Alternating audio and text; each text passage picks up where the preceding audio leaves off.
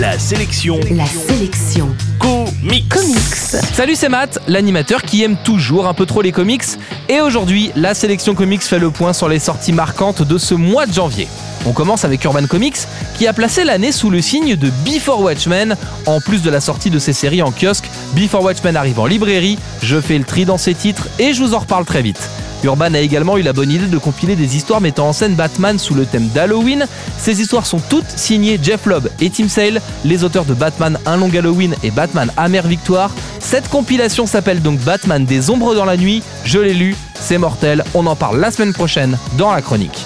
Chez Panini, c'est l'excellente série Spider-Man Black Cat qui a retenu mon attention. C'est écrit par Kevin Smith et illustré par Terry Dodson qui dessine toujours des filles magnifiques. L'histoire est un peu sombre, mais ce livre est une bombe. Je vous en parle la semaine prochaine dans la sélection comics. Également chez Panini, Scotty Young continue à faire des miracles avec des BD adaptant les livres de l'univers du magicien d'Oz. C'est toujours aussi bon, coloré et poétique. Et en plus, c'est complètement accessible aux nouveaux lecteurs. Là encore, on en reparle très vite.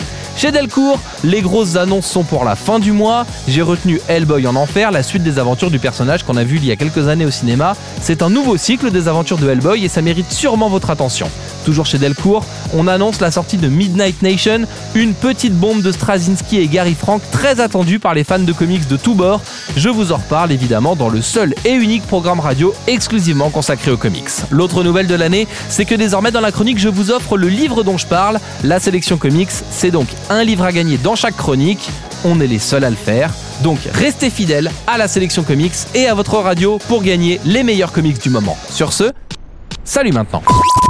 La sélection comics.